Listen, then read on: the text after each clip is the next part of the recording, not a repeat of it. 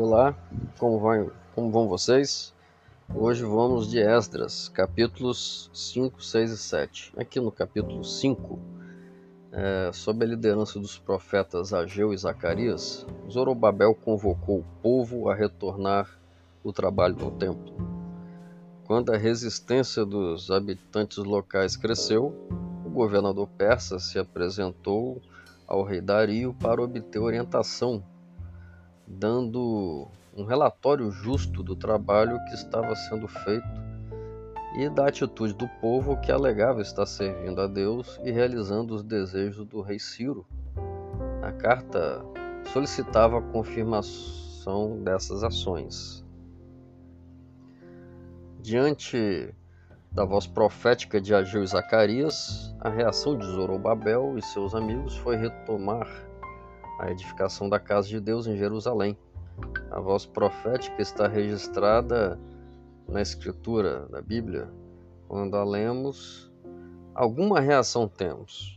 Aliás, Deus espera que ouçamos Sua voz e que entremos em ação ao saber da Sua vontade.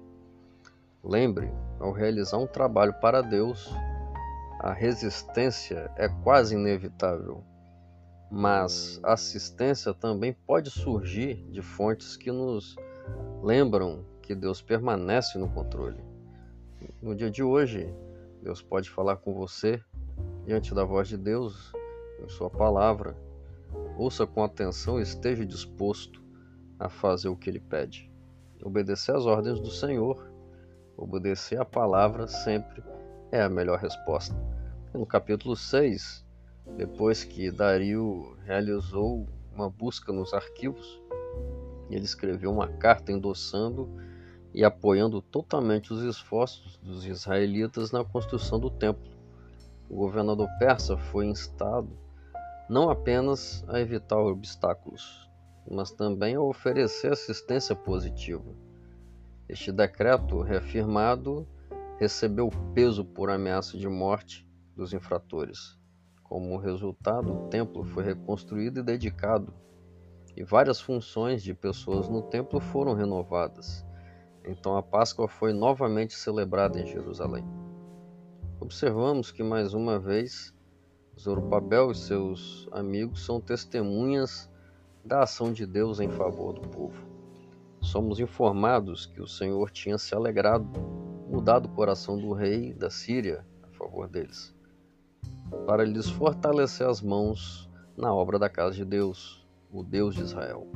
Observe que Deus pode usar poderes seculares para promover sua obra, mas ele não é obrigado a usar esses poderes. Amigos, é possível que você esteja na expectativa da atuação de Deus a fim de poder prosseguir na realização de um projeto nobre, um projeto bom que esteja de acordo com a vontade divina pois saiba que Deus pode agir na vida de pessoas improváveis e facilitar aquilo que é aparentemente impossível. Por isso, espere em Deus. Para Ele, os impossíveis são a sua especialidade. Aqui no capítulo 7, depois que o templo foi reconstruído, Esdras chegou com um segundo grupo de exilados. Isso foi no ano 457 a.C ele trouxe uma carta da comissão do rei Artaxerxes da Pérsia, concedendo-lhe autoridade recursos para fazer seu trabalho entre os israelitas. O capítulo termina com uma nota de agradecimento de Esdras. A carta de Artaxerxes não apenas revela a influência de Esdras sobre ele, mas também indica quanta influência Deus pode trazer diretamente para influenciar nossas circunstâncias. Esdras foi uma pessoa-chave para o processo de empreendimento em Jerusalém. Você sabe o que é dito dele? É dito o seguinte: ele tinha disposto o coração para buscar a lei do Senhor e para cumprir, e para ensinar em Israel os estatutos e os juízos de Deus.